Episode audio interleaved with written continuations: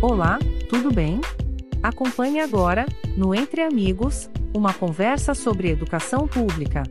Para debater esse tema, conversamos com a professora doutora Débora Quete. Apresentação Carlos Lisboa, participação Moisés Américo e João Bosco.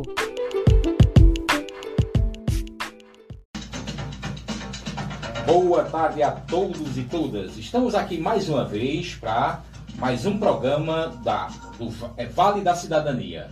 Vale da Cidadania é um programa aqui que é escutado e transmitido não é, pela rádio Vale do Capibaribe. Então eu gostaria de dar boa tarde aqui a todos e a todas não é, que estão nos escutando, aqueles que estão também nos seguindo pelas redes sociais.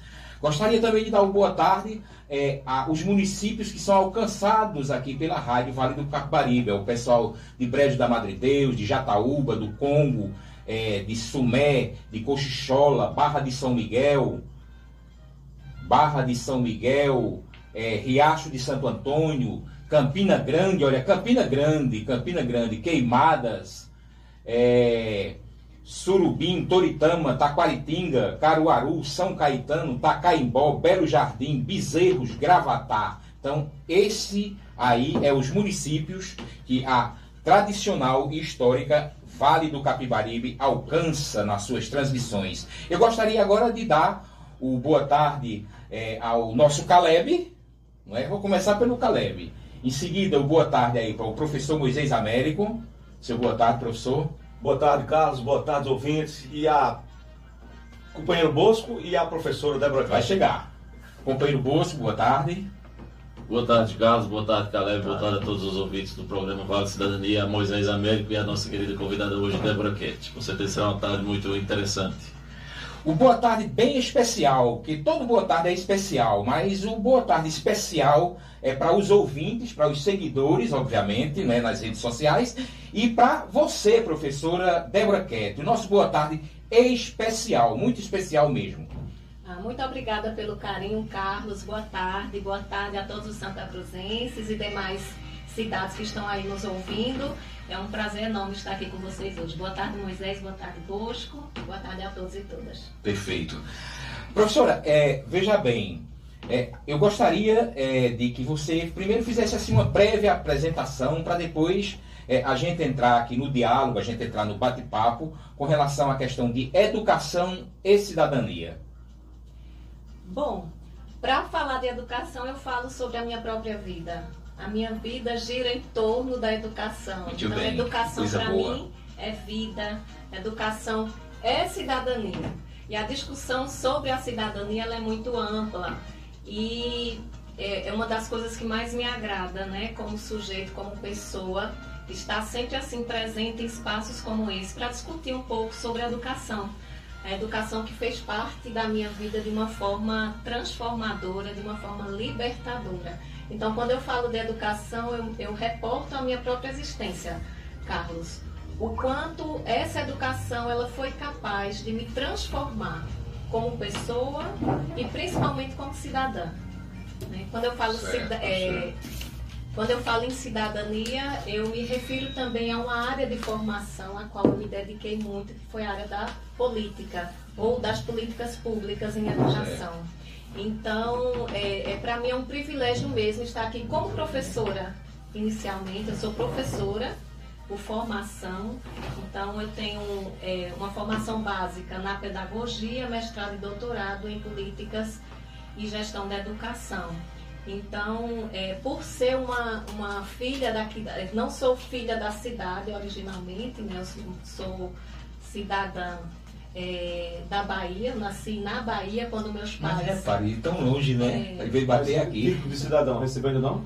Não, não recebi, mas Carlos Lisboa, os vereadores, né? Pois é, É, pois é, mas- merecidamente, viu? meus pais, Carlos, Uhum. toda a minha família são filhos daqui de Santa Cruz. Certo. Então, na época do êxodo rural, né, que meu pai foi tentar a vida na grande cidade, na época São Paulo, ele saiu daqui como retirante nordestino, chegou em São Paulo, passou por grandes dificuldades financeiras e nesse caminho de volta encontrou uma cidade na Bahia em que foi possível se estabelecer. Foi nessa cidade que eu nasci, na cidade de Barreiras, Bahia. E aos seis anos vim para Santa Cruz e desde então moro, resido, estudo, né? Então toda a minha trajetória cidadã foi aqui em Santa Cruz, a minha infância na Bahia, a minha primeira infância. Certo, professor. Eu gostaria também de mandar uma boa tarde aí também para todos os professores, não é? Nós estamos aqui com dois professores, o professor Moisés Américo, não é? Professora Débora Kett, que além também de professora, você é mestra e doutora, não é isso? Isso, sou mestre e doutora em educação. Certo. É você é uma referência, viu, mulher? Eu me agrado tanto assim quando estou conversando com você ou quando estou lhe escutando. E nós não temos aqui um professor de formação, mas é uma pessoa que sempre está preocupado com essa questão, não é? é, da educação. E aí o boa tarde para todos os professores, professores da rede municipal, da rede estadual, é, professores é, que estão aí em cargos em comissão da Secretaria Municipal de Saúde, né, professores também universitários, enfim, a todos os professores. Né, até porque não haveria não, é? não haveria vida se não fosse os professores, não é? Porque tudo é deságua no professor. Tudo deságua no professor, não é verdade? Isso mesmo. E, inclusive, diga-se de passagem, muitas vezes, mas muitas vezes mesmo, é, eles não são reconhecidos devidamente. Então, eu gostaria é, de que você, assim, fizesse alguma colocação do ponto de vista é, do teu conhecimento, da tua vivência, da tua praticidade, é, com relação é, à educação, a educação como é, um instrumento é, de libertação, como instrumento é, de cidadania, não é, como instrumento é, de luz para a, a sociedade, não é, a sociedade em qualquer momento da nossa história. Muito bem, Carlos. Então veja, é, eu, meus fundamentos teóricos eles têm é, uma grande ancoragem na filosofia, na pedagogia e na educação freiriana. Então, quando você fala assim de educação como prática da liberdade, eu reporto meus estudos a um, um livro, inclusive, que Paulo Freire escreve com essa mesma temática, sobre a educação como prática da liberdade. E esse livro, ele mostra de uma forma muito autêntica, muito dinâmica, como a educação de fato, principalmente aqui no Brasil, ela deveria acontecer. Infelizmente, até hoje, nós não tivemos de fato uma educação pautada nesses preceitos freirianos no seu currículo, na sua estrutura, no seu planejamento, na sua organização e principalmente na sua gestão. Porque a gestão ela tem uma importância fundamental para que a educação de fato aconteça com qualidade.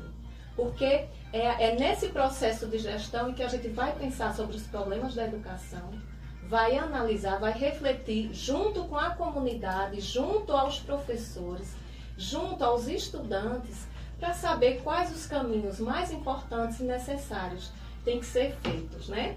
E um dos livros, que é esse livro que fala né, sobre a educação com prática da liberdade, foi escrito por Paulo Freire ainda quando ele estava no exílio, lá no Chile, e também nos intervalos dele, quando era preso aqui no Brasil.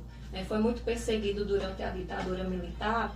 Nesse livro, ele traz à tona uma, uma, uma questão que é muito interessante, que são os círculos de cultura. Né? Então, esses círculos de cultura é como se ele versasse sobre a escola. A escola que eu penso, que escola seria? Então, seria uma escola em que a gente partisse da necessidade e da realidade daquela comunidade, daquela cidade. Nós temos, nós somos um município muito específico, a gente tem uma peculiaridade que se, eh, se diferencia dos demais. Então, é necessário a gente pensar numa educação voltada para as necessidades aqui do município. E, a partir disso, atingir essa perspectiva mais global de educação. Certo. Então, é necessário partir das nossas necessidades. Né? E Paulo Freire, ele nos ensina muito a respeito disso.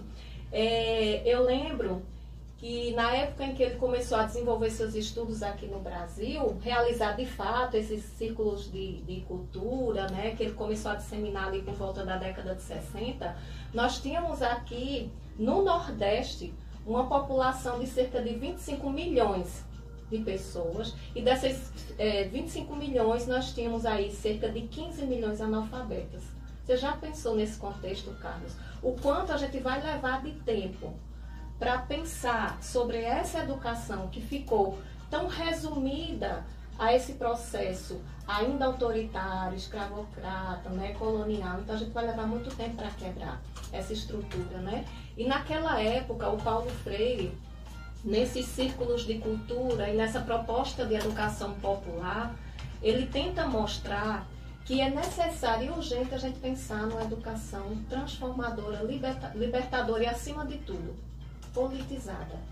Mas o que seria assim mesmo essa questão politizada, né? Porque as pessoas muitas vezes têm uma compreensão é, deturpada de política, de do termo politizado, do, de fazer política, como seria mesmo é, na cabeça de Paulo Freire e dos seus seguidores, a seu exemplo, como você é uma seguidora do Paulo Freire, essa questão de uma educação politizada. Porque aí o cabra pode entender lá do outro lado, não, aí você vai fazer uma, uma, uma, uma construir uma educação é, politizada, com política, com partido, com não sei o que, aquela coisa toda, mas o que seria mesmo isso, assim?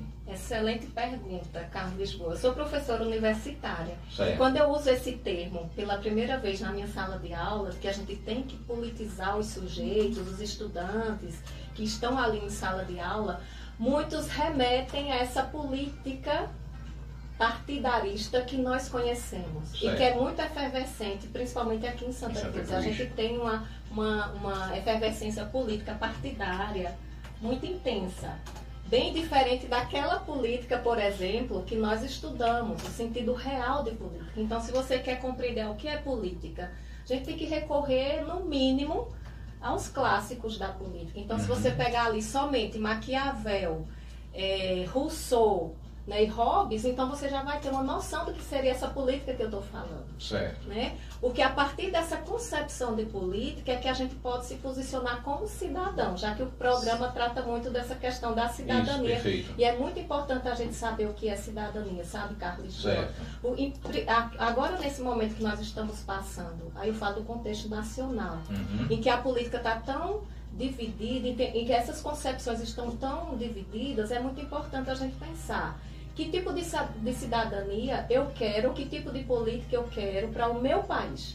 Eu quero aquela cidadania ou aquela política que o Hobbes já defendia nos escritos dele, verticalizada, em que o poder está centrado na mão de uma pessoa, de um mandatário. Por isso que ele defendia a, monar- a monarquia, né? Ele Uhum. defendia que tinha que ter um representante do Estado, esse representante seria o rei e a monarquia seria o melhor regime político para a sociedade, porque seria mais fácil de resolver que era apenas uma pessoa mandando Certo. e as outras obedecendo. Uhum. Ou você quer um tipo de cidadania ou uma política pautada, por exemplo, nos preceitos de, de Rousseau, né, em que eu concebo essa cidadania, eu concebo esse Estado, eu concebo esse, esse poder a partir das necessidades do povo. Ou seja, vai muito de encontro com o que diz a Constituição no artigo 1 em que o poder emana do povo.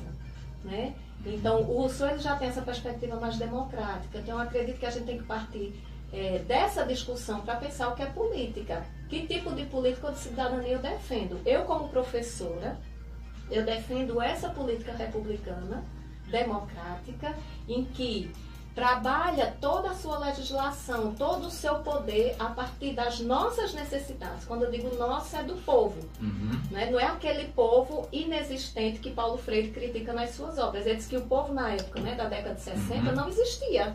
Não era povo, porque para você ser povo, para você ser sujeito, você precisa ser cidadão. Isso. E quando você tem esses direitos tirados de você, então você deixa de ser cidadão. Você não é Deixa povo de ser povo, torna-se massa, seria isso? De manobra? torna-se massa de manobra, né? uma pessoa que serve como um fantoche para esses políticos que têm esse poder que foi transferido a partir desse contrato. Né? O contrato social também já, já remonta a Rousseau. Então, é uma discussão que precisa ser muito bem trabalhada, inclusive no- nos nossos representantes, viu, Carlos? Certo. Porque a gente tem aí um, um- um índice muito alto de representantes que foram escolhi- escolhidos por nós, que não eh, detêm o mínimo de, de concepção ou de conhecimento sobre o bem público, sobre o que é Estado, sobre o que é política. Eles confundem muito com o privado. Isso. Isso, prejudica E também demais a população. também com o papel deles, né? a essência do papel de um político é, que detém um mandato é, concedido pelo povo através de um processo eleitoral. Isso mesmo. E a população ela deixa de cobrar. Desses representantes quando ela não tem essa, essa cidadania exercida ou bem materializada dentro dele ou dela. Aí o papel da educação é imprescindível. Certo. Eu agora gostaria de passar para o professor Moisés Américo, não é? Para que ele faça aí as suas colocações dentro desse contexto, desse bate-papo, e também pedir perdão aqui aos ouvintes e, a, e, e é, as pessoas em geral, é, porque hoje não vamos ter a rede social, né? ou, ou seja, não estamos transmitindo. Explica direitinho aí, Moisés, assim, rapidinho também essa questão aí, e como é que você vai é, minimizar essa situação em seguida, porque é um momento muito importante é, esse da presença da professora Débora, Débora Kett aqui na, na Rádio Vale do Capibaribe. É, lamentavelmente a gente chega aqui no estúdio não tem a disponibilidade, né? Mas aí tá improvisando, a gente vai ver a possibilidade de no final dar tudo certo isso, e isso, depois isso. estar nas redes, né?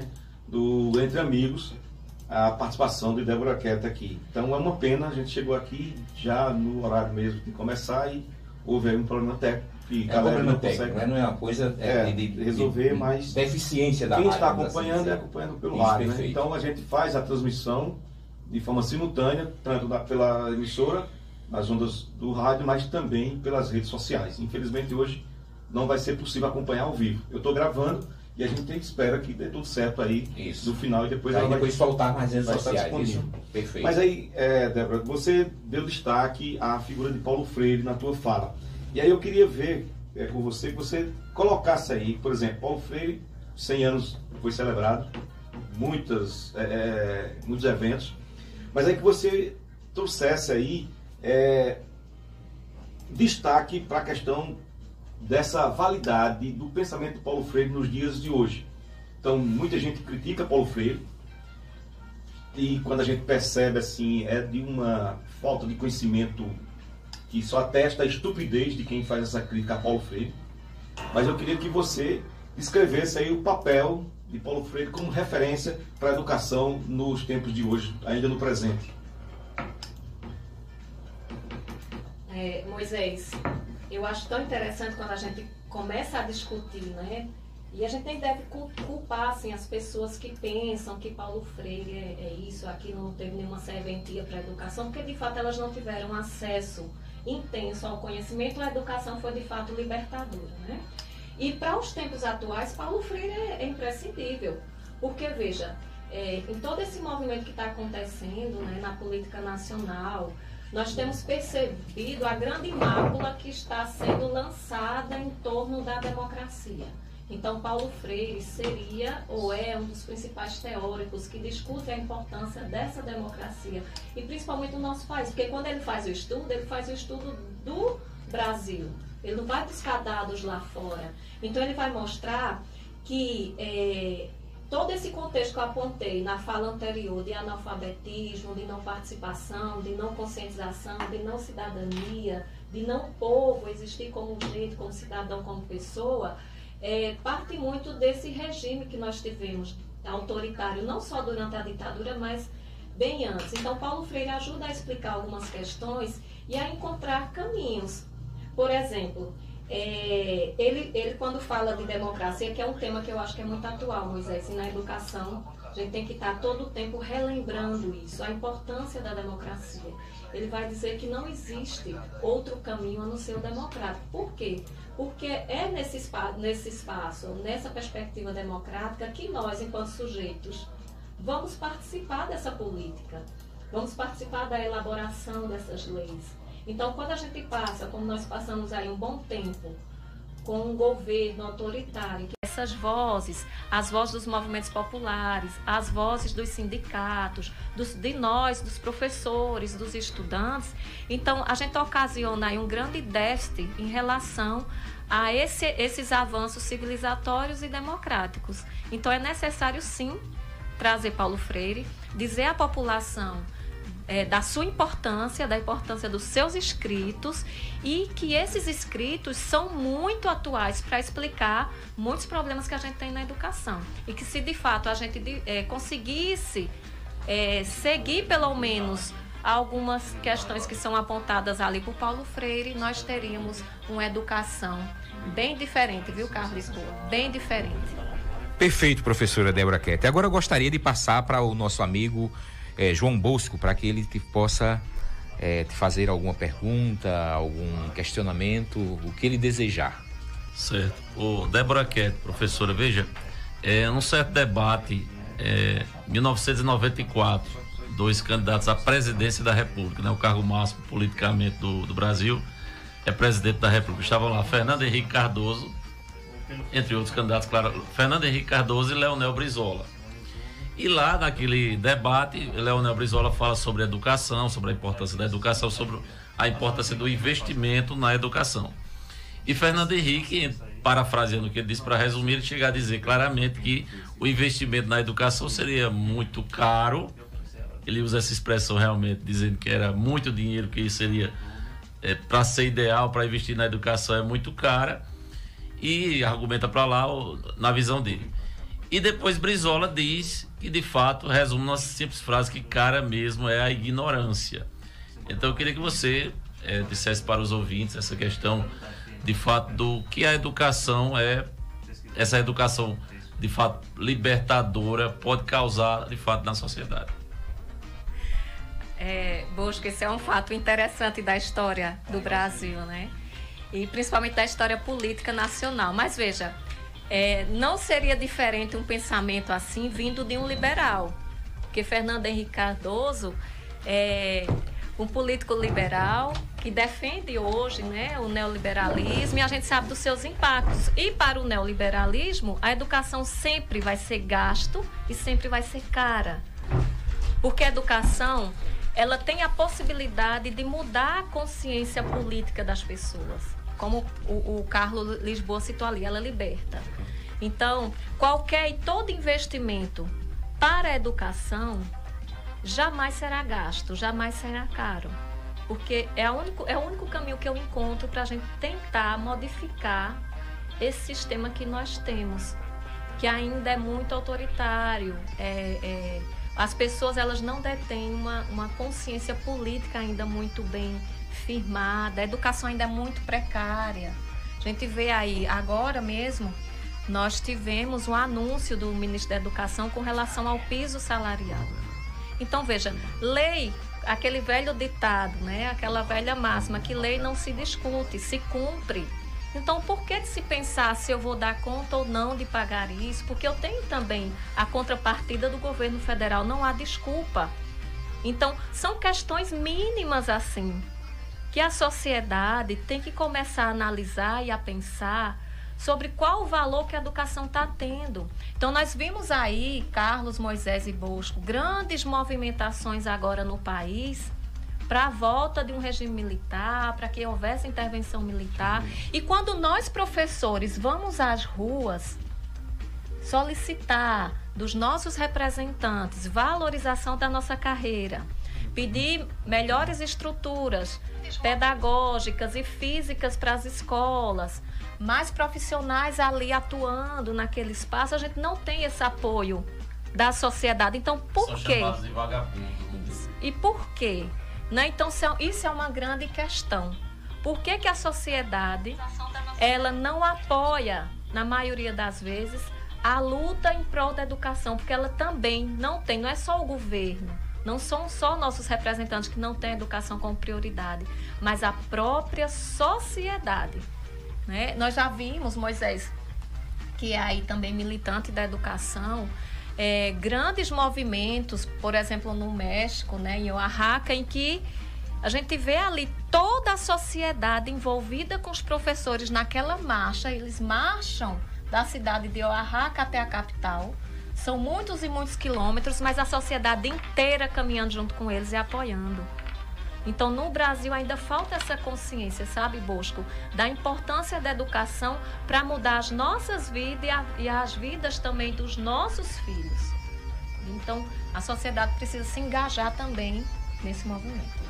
Professor Moisés, você saiu um pouquinho ali para ajustar algumas coisas aí com o Kaleber do ponto de vista de é, a live é, ficar funcionando e me, pare, me parece não, ela está funcionando agora, mas você gostaria de fazer algumas considerações, uma vez que você deu uma saidinha com relação à pergunta que você fez e as colocações da professora Débora Kett? Não, em relação ao Paulo Freire foi o que é, Débora colocou, né? Essa importância dele como pensador. O Brasil, muitas pessoas desconhecem o legado de Paulo Freire, enquanto que o mundo é, o acolhe.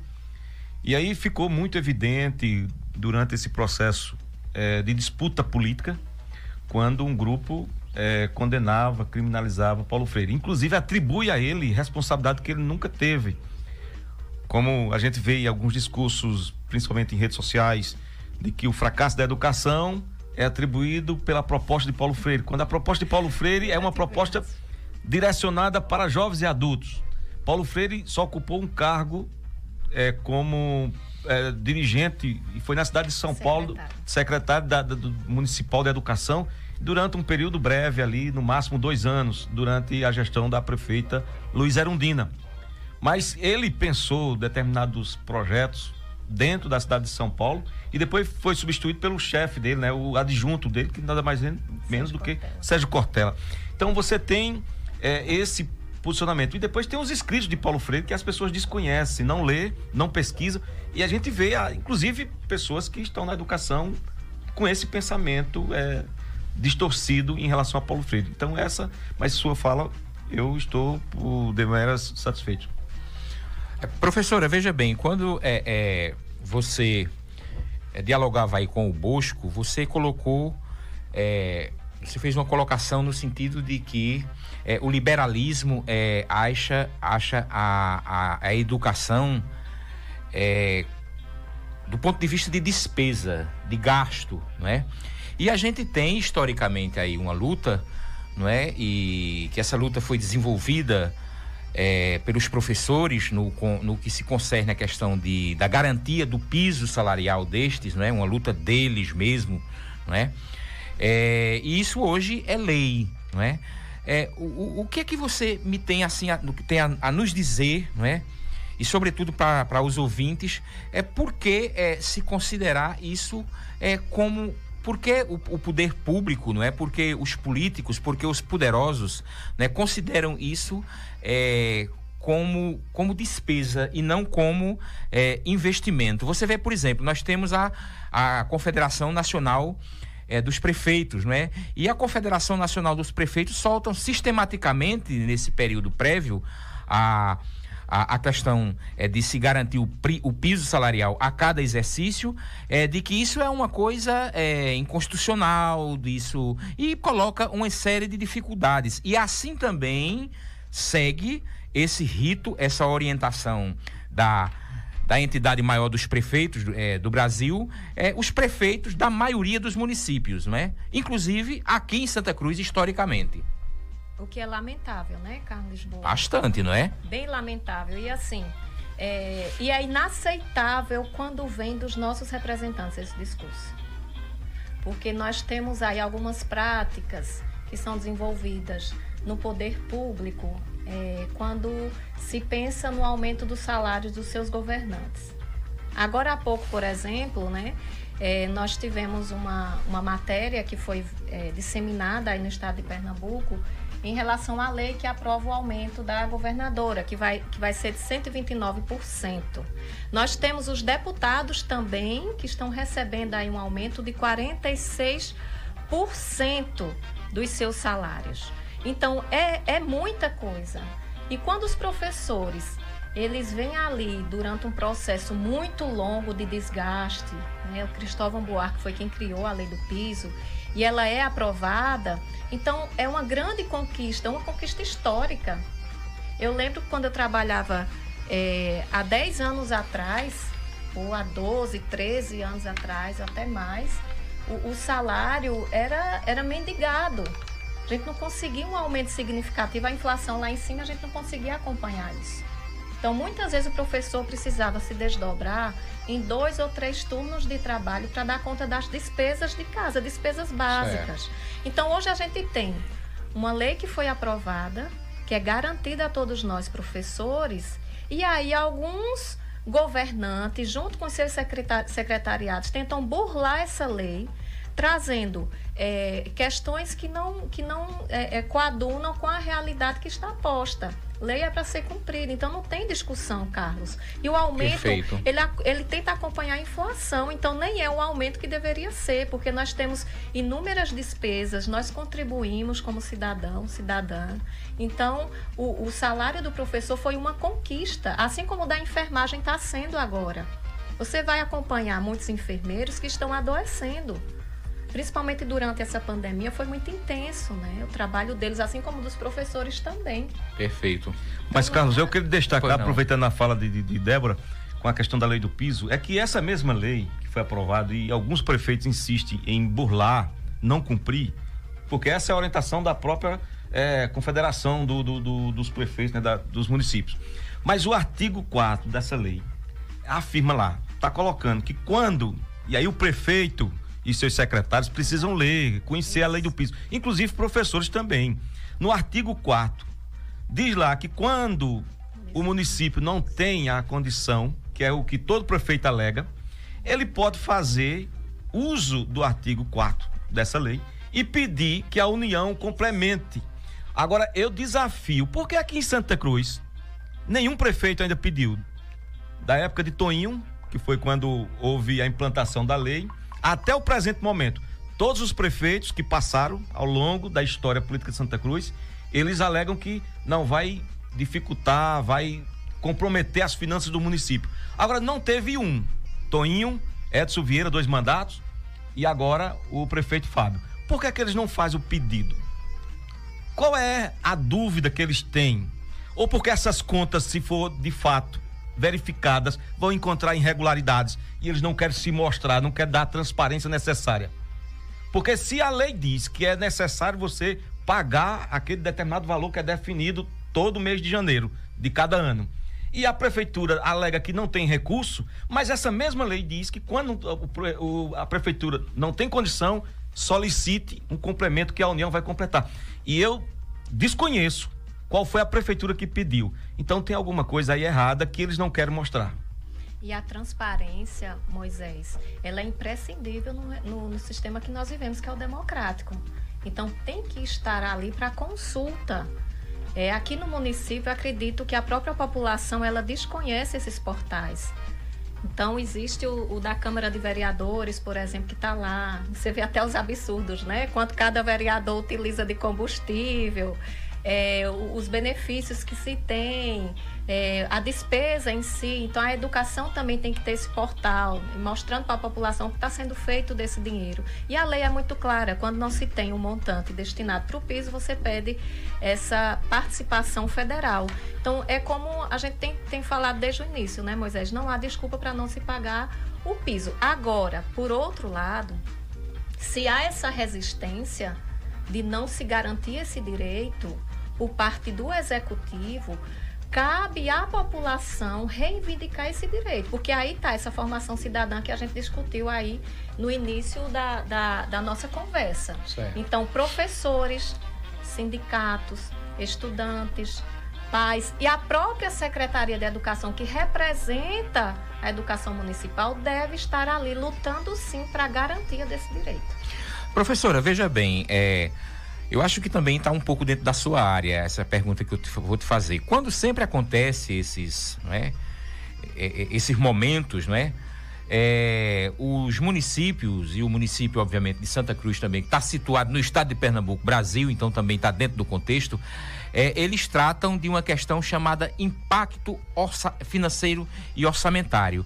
E nunca esse impacto financeiro e orçamentário vem feito de tal monta pelas empresas que prestam assessoria é, financeiras e contábeis às, prefeitu e contábeis às prefeituras, é, ele nunca vem de tal monta que é, haja uma luz e haja uma perspectiva para o professor. É só aquela questão: a folha vai ficar pesada, a folha vai ficar pesada, nós vamos ultrapassar o limite prudencial determinado pela lei de responsabilidade fiscal. Ora, mas que, que coisa é essa? Não, é, é, me permita o termo aí, os ouvintes, a você também, professora, o nosso amigo é, e companheiro Ziel, que chegou aqui, seu esposo, Moisés, Caleb, o Bosco. Isso não é assim uma, uma, uma forma de é, é uma trama, não? Uma forma é, de maquiar as coisas?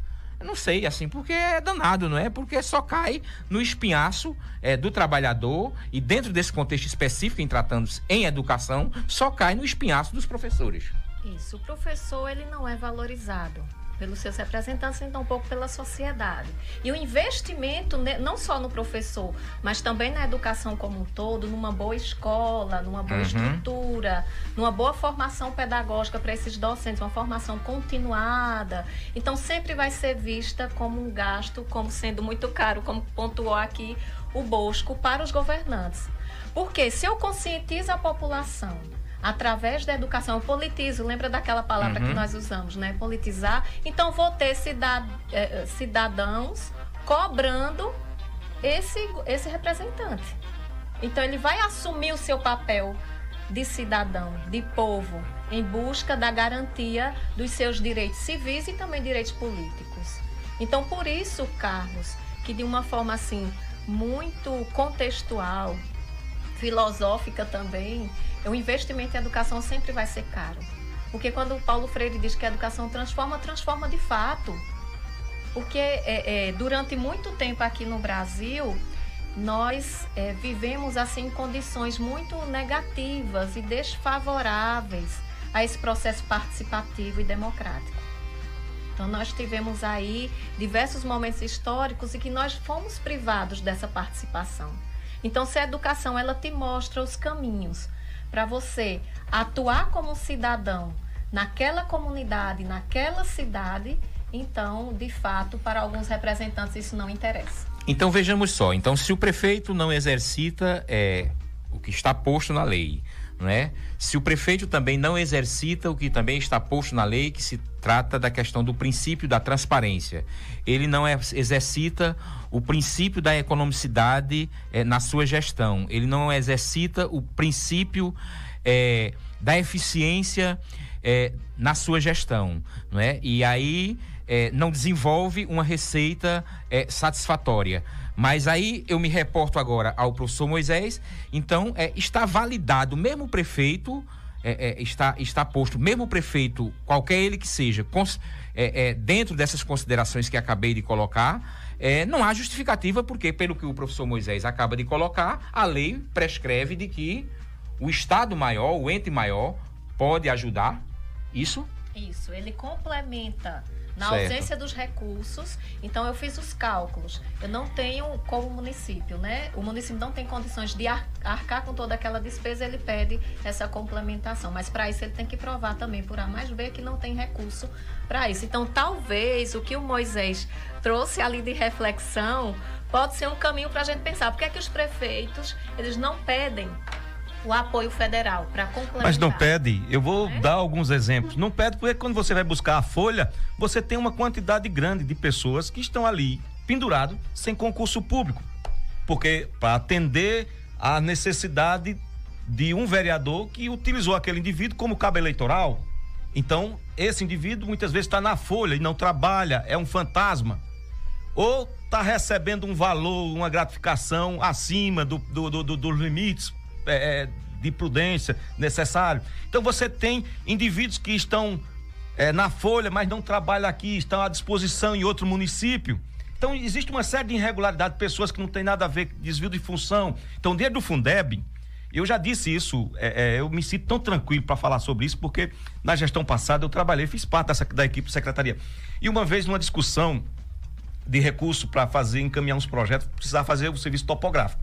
E a secretária da época disse que secretário de Finanças, disse: não, não tem, a gente não tem esse valor não para bancar o serviço topográfico. Aí eu disse: olha, seria interessante que vocês utilizassem o dinheiro da educação, tão somente na educação. Mas a gente vê, por exemplo, Santa Cruz recebe um volume aí de aproximadamente do Fundeb, a previsão é de 85 milhões agora para 2023. A previsão. Sempre, essa previsão ela é colocada para baixo, sempre supera. Além disso aí, existe 25% dos impostos que o município arrecada. Então você tem um comércio forte, todo mundo quem debate educação fora de Santa Cruz percebe, olha, Santa Cruz deve ser interessante porque tem uma arrecadação. Então, se não tem essa arrecadação desejável, é porque está faltando ineficiência do poder público em cobrar. Mas você tem grandes empreendimentos na cidade e para onde é que está indo os 25% que é obrigatório gastar na educação? Então é preciso, porque a gente percebe aí um, a falta de, de, de equipamentos, a falta de, de, material didático, a falta de, reforma nas escolas, a falta, a falta, a falta, a falta. É uma fartura, coisa absurda. E aí, onde é que está sendo colocado esse dinheiro? Então as pessoas precisam dar essa transparência, colocar, porque a gente sempre acompanha os, o dinheiro do Fundeb, o recurso do Fundeb. Mas tem um outro volume, um outro volume de recursos que vem, que é o salário educação. Além, claro, dos programas e projetos extras que o Ministério compactua, é, pactua diretamente com o município. Então, existe recurso suficiente para a educação pública ser uma educação de qualidade. Infelizmente, a gente gasta o dinheiro. Tá aí o prefeito de Toritama Inclusive, ele faz alguns desafios de, olha, perguntaram para ele por que, é que ele conseguia fazer tanta coisa com a educação. Isso não. A pergunta não é essa. Pergunta é por que os demais gestores não conseguem fazer o que eu estou fazendo? Ele colocou isso. Recurso tem. Recurso tem. Perfeito. Então vamos agora é, dar uma passadinha aí para o Bosco, né? Para o Bosco. Enquanto o Bosco se, a, se, a, se alinha puxa ali, ali se alinha o microfone, não. lembrar que está sendo transmitido pelo YouTube da Rádio Vale, o canal essa muito bem, então vamos aí para o YouTube, os ouvintes aí que não quiserem. É, o canal é Rádio Vale 91,7. Isso, é muito isso? bem. Então, corrigido aí, graças ao Caleb e ao não, professor. Caleb, Caleb. E é, você não, mas você foi um ajudante. você foi um ajudante, é, você foi um ajudante. É, eu vou fazer uma pergunta, mas só um, uma questão interessante também. Todos os prefeitos pontuados aí por Moisés, por Moisés quando os professores o, o chamam para aqueles, aquelas oitivas, né? Aquelas conversas lá da, é, durante a campanha, os, os, que vão, né? Alguns não, não, não vão a. Os, alguns candidatos na época da campanha não vão para responder as perguntas dos professores, né? Mas os que vão, todos eles dizem que vão obedecer todas as regras e leis que, que os professores têm direito. Ô, Débora, mas minha pergunta não é em questão a isso, é uma questão mais de, de forma, de fato, vamos dizer assim, pedagógica mesmo, numa questão que Talvez algum ouvinte nosso nessa tarde esteja questionando assim, por exemplo, uma questão que tem muito no Brasil, tem crescido isso, de gente que diz assim, mas no meu tempo, quando eu estudava, é, as pessoas se apelidavam, não é? Se apelidavam, é, vamos a esse abusavam uns aos outros, no sentido de, de zombar mesmo, de dar um apelido a alguém. E nem por isso havia inimizades, a gente brincava, depois a, a gente conversava normalmente, enfim. É, e de fato, de uns tempos para cá, com essa questão até emancipatória também, é, na questão da pedagogia, é, a escola também passou a explicar essa questão mais, inclusive é, o termo bullying ficou mais claro, né? E tem muita gente que acha isso uma bobagem. Se você conversar com várias pessoas, essa semana mesmo eu conversei com um rapaz, ele disse exatamente dessa forma. Eu morava em São Paulo e no meu tempo, quando eu era criança, me apelidava de tal coisa, eu não ligava. Na, é, é eu apelidava fulano de tal coisa, não, não existia isso. Então eu queria que você mostrasse para as pessoas, explicasse para as pessoas a importância da escola nesse sentido. É, não só, lógico, na questão do bullying, mas na questão, por exemplo, do machismo, do racismo, não é? Onde, de fato, antigamente se é, o racismo era bastante claro, e talvez a escola não tenha esse papel de combater isso. E hoje, pelo menos, é, é uma diretriz que tem que ser dada aos professores, né, evidentemente, de os professores poderem ajudar os seus alunos a combater o racismo, explicar para eles o que é isso, para levar para a sociedade. Muito bom, Bosco. E uma discussão também muito atual, que nós temos visto isso de uma forma bem intensa, não só no nosso dia a dia, mas principalmente nas redes sociais, que agora virou um instrumento de ataques, né? E etc. Então, já que a gente falou muito em, em Paulo Freire, é só para destacar para poder responder sua pergunta. Paulo Freire ele propõe uma educação é, que passa, né, por essa transitividade de uma consciência ingênua para uma consciência crítica. Então, esse é o primeiro ponto. Por isso que a educação é importante. Você diz assim, qual o papel da educação? Seria é, tentar fazer com que o sujeito saísse dessa ingenuidade de achar, por exemplo, que quando eu era muito tempo atrás, o meu consciente diz assim: ah, muito tempo atrás me apelidavam, meus pais me batiam, me surravam, e tá tudo bem, eu já tô aqui um sujeito, né? Sou direito, pago minhas contas e tal. Isso é o que seu consciente diz. Porque o nosso inconsciente, ele tá muito machucado. E muitas coisas que a gente faz no dia a dia corresponde a essas é, violências simbólicas que nós sofremos na nossa infância e que respondem na sociedade com algumas ações, com algumas práticas que nós é, realizamos ali. Então, é muito importante a gente pensar que é, essa questão do bullying, do, do racismo, como você pontuou, do, do da homofobia também, que está sendo muito crescente, ela precisa ser combatida na escola, Busco. Precisa. E não existe essa história de dizer, ah, quando eu era, na minha infância, eu, eu sofri muita violência física, verbal e tal. Isso não me impactou. Impactou sim.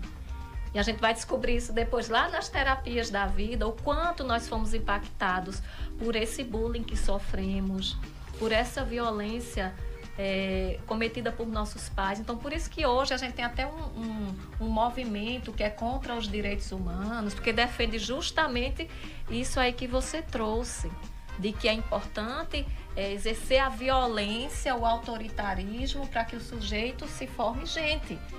E aí, de repente, é um absurdo. E de repente, quando você faz estudos como que eu fiz, na escola da ponte, onde nós não temos essa perspectiva autoritária presente, pelo contrário, é um espaço, inclusive, que não há paredes, né? Os estudantes, eles não têm um, prof, um professor que é o único detentor do conhecimento e vai ali para dar aula. É o contrário, os alunos é quem organizam as aulas, é quem traz a discussão, as temáticas.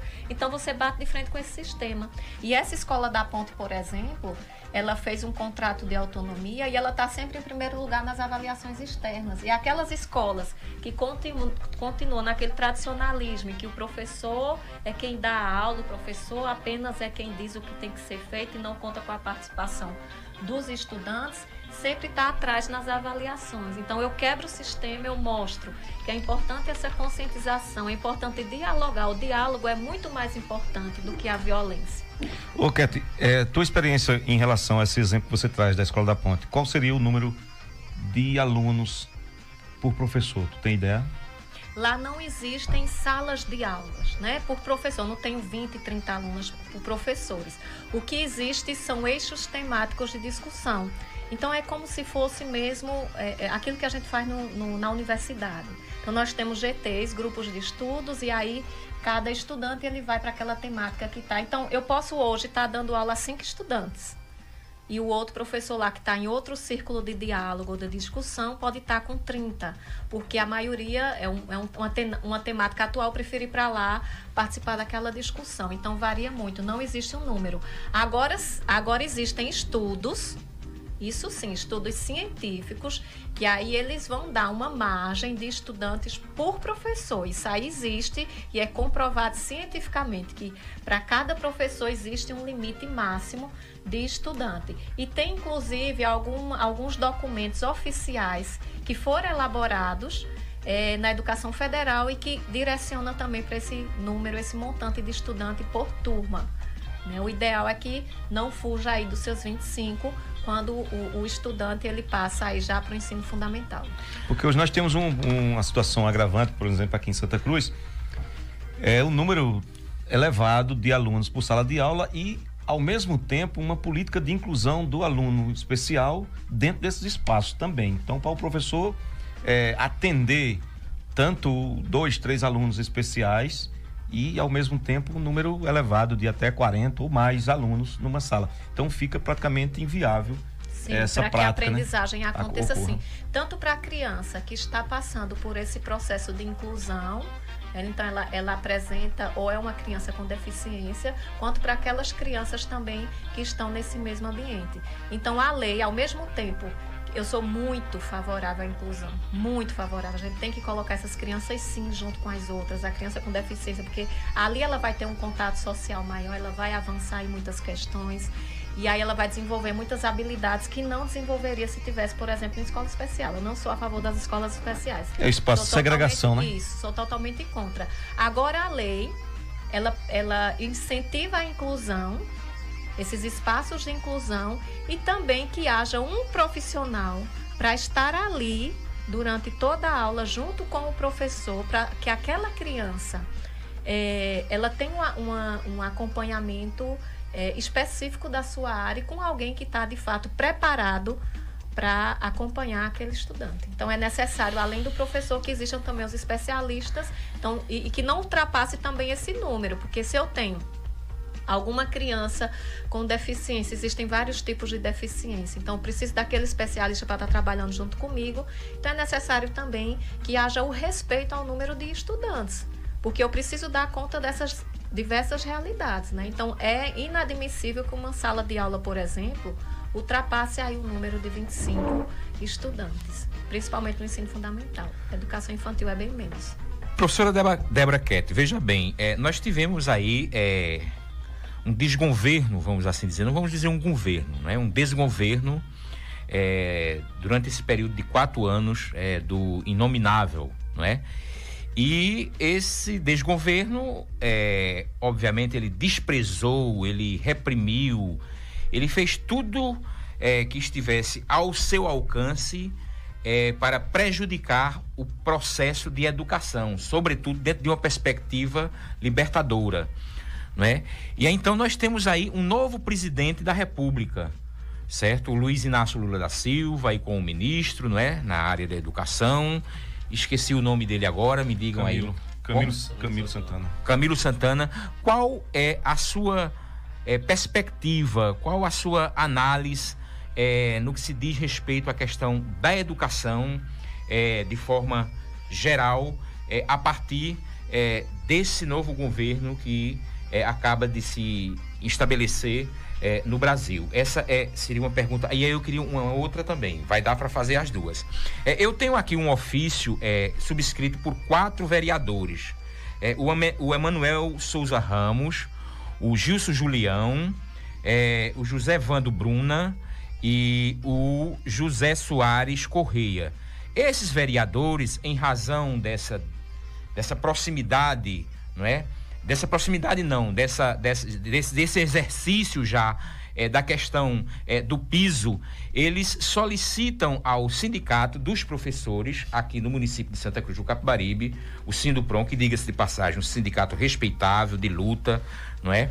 é uma reunião para um diálogo, é, para eles terem assim um certo conhecimento, inclusive até se posicionar a partir desse conhecimento, não é? Não só por parte do Sinduprom, mas também por parte é, da prefeitura, do prefeito, do financeiro da prefeitura, da Secretaria de Educação, é, no que concerne a questão é, do piso salarial dos professores. O que é que você acha é, de uma iniciativa dessa natureza? Não é uma coisa que não, não é muito comum. É, é, o que é que você tem a dizer do papel do vereador dentro desse contexto específico e dentro do contexto mais abrangente do ponto de vista da educação em nível municipal? Carlos, vamos então para a primeira questão. Então, nós passamos aí anos nebulosos de desmonte da educação. Não sei se vocês acompanharam esses quatro anos, mas para para muitos professores, para muitas instituições, principalmente a de ensino superior, então foi um grande desafio. Viver sem ter investimento sem ter recurso para se pagar as despesas. Não tivemos nenhum, ou quase nenhum, desculpe, investimento na área de pesquisa. As pesquisas pararam no Brasil inteiro. Nós tivemos estudantes, bolsistas de mestrado, doutorado e pós-doutorado, tendo que retornar para o país porque as bolsas foram cortadas. Então, imagina você fazer uma pesquisa. E quando eu falo pesquisa, vai desde a área da saúde, a social, educacional e etc. Então, questões seríssimas, né, de controle é, de vacinas, de medicamentos, estavam ali à tona em desenvolvimento e de repente separa tudo aquilo. Eu tenho um amigo, por exemplo, que ele faz estudos específicos sobre o HIV lá na Alemanha. Então a parceria Brasil-Alemanha e ele teve que voltar porque a bolsa foi cortada e um estudo que estava prestes a descobrir algum, é, alguma, alguns caminhos para a cura do HIV. Então, são, são esses estudos. Quando eu falo de pesquisa, o pessoal diz: ah, o que é pesquisa? Então, pesquisa é teu dia a dia. A, a própria vida, você vai numa farmácia, quantas pesquisas foram feitas para que você tivesse acesso a um medicamento que curasse a tua doença? Na educação também não é diferente. Então, nós passamos por anos nebulosos, né? Eu, como professora, É, é, e também como cidadã brasileira, fiquei muito feliz com a vitória do novo presidente, porque eu acredito que o período em que ele passou na presidência, ele valorizou demais a educação. É tanto que a gente está falando do piso. O piso foi criado nessas gestões. A gente está falando de. Eu fui bolsista de mestrado e doutorado. Veja, eu, uma filha de um caminhoneiro e de uma costureira que jamais teriam condições de me manter fora do Brasil estudando estava lá, nordestina, estudando é, com os melhores professores da área de políticas educacionais do mundo. Então, que outra oportunidade eu teria isso, né? se não fosse por uma bolsa é, disponibilizada pelo governo federal e também na época o estadual. Então, é, é, é só para a gente pensar esses cortes, sabe, Carlos? Do certo. que era antes e o que é agora. Então, agora eu acredito que as, novos ventos virão e que a gente vai dar conta disso. Perfeito. Com Vamos para o segundo momento agora, então. E com relação ao que você falou aqui, né, desse, desse ofício e tal. Então, veja, eu acho que não é a questão de se entender o que é o piso, sabe, Carlos Lisboa? Certo. Talvez eles tenham chamado para ter um conhecimento maior e tal, mas eu acho que eles devem, de fato, fazer a lei ser cumprida e não chamar ainda para discutir, é cumprir a lei, né? E o papel dele é esse. Que a lei seja cumprida e que o, o, o gestor municipal, o executivo, garanta esse piso salarial aos professores. É esse o papel do vereador. Ele não tem que chamar o sindicato para discutir isso e aquilo. A não ser que ele, ah, por falta de conhecimento eu quero estudar, mas ele poderia fazer essa parte e se juntar ao Mas ele, eles provocam mais assim para é, terem conhecimento de como anda essas, essas relações, agora nesse momento, é, de discussão de piso é, entre é, o sindicato e o, o poder executivo. Uhum. Tá entendendo? Quer saber como é que anda uh, o processo? O processo, o que é, que, é que tem sido discutido, ah, como é que as coisas estão andando, basta como eles, é que as coisas estão basta, caminhando. Mas, Carlos, basta eles pegarem a live lá daquela sabatina do prefeito com os professores. O prefeito garantiu que chegava janeiro, o que o governo federal decidisse estava resolvido, não ia ter discussão não. Será que o prefeito é, desconhece ou ele está afirmando uma coisa hoje, está negando outra amanhã. A palavra do cristão, segundo a Bíblia, é se ensina ou não. O que procede disso aí é procede, procede do maligno, é o que afirma as escrituras. Já que o prefeito conhece tão bem as escrituras, então precisa reafirmar, ou pelo menos colocar em prática, o que afirmou durante a campanha eleitoral. É isso. O vereador, claro, o vereador, como foi colocado aqui no início, né, a questão precisa conhecer, como. Mas tem a assessoria deles lá que também pode auxiliar. Agora, é claro, toda ajuda ela é bem-vinda bem nesse momento é. E perfeito. parabéns aos vereadores que estão Isso aí é. interessados, interessados na discussão, assunto. né? Porque é importante, porque veja, foram dois anos de pandemia, Ketty. E o aluno da escola pública teve um prejuízo incalculável. Dois anos. No ano seguinte, quando a gente retoma, houve uma greve os professores voltaram, porque a, prefeitura conseguiu aí uma, uma decisão é, da justiça, mas voltaram, meu amigo, sem estrutura. sem estrutura e chateados e não deram uma boa aula. Isso é fato. Aí depois o prefeito chama para uma negociação e divide em três vezes essas parcelas. E o prejuízo para cada professor foi um negócio absurdo. Mas mudando de assunto, eu queria que você falasse é mas sobre... nós estamos com o tempo é, já, já estourando, estourando, é para não né? estourar rapidinho. como estourou a semana é, passada. É, o Caleb está ali de olho, viu? Mas que você falasse de um projeto. Eu tenho, eu tenho conhecimento que você está desenvolvendo um projeto em parceria com o professor Célio, lá do Paraná. Então você falasse sobre esse seu projeto, né, esse novo projeto. Muito obrigada, Moisés. Eu quero agradecer também a Bocha, Carlos Lisboa. Não, não acabou ainda não. Não acabou ainda não. Mas é, fica à vontade. Assim. Nós temos ainda um minuto. Caleb nos dá mais, nos dá mais um minuto. Então, então, dois minutos nós temos. É, nós desenvolvemos muitos projetos aqui no estado de Pernambuco e também no Brasil e fora dele. Então, nós temos um grupo de pesquisa que envolve cinco países e nós estamos agora elaborando materiais pedagógicos para estar vivenciando nas escolas.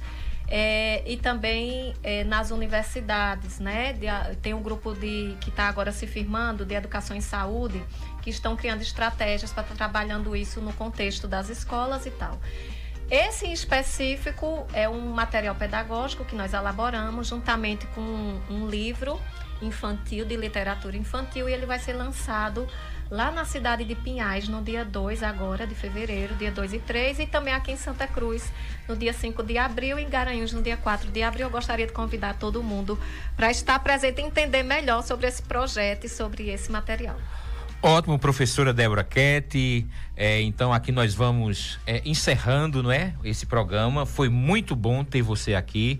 É, oxalá que é, desde o início já tivesse é, tudo direitinho aí do ponto de vista das redes sociais, não é? Mas, tentar, mas o professor Moisés Américo vai disponibilizar é, e vai partilhar aí através de Facebook, através de YouTube, é, através de grupos de WhatsApp, enfim, essas coisas aí de redes sociais da vida, não é, professor? Não é? Não é?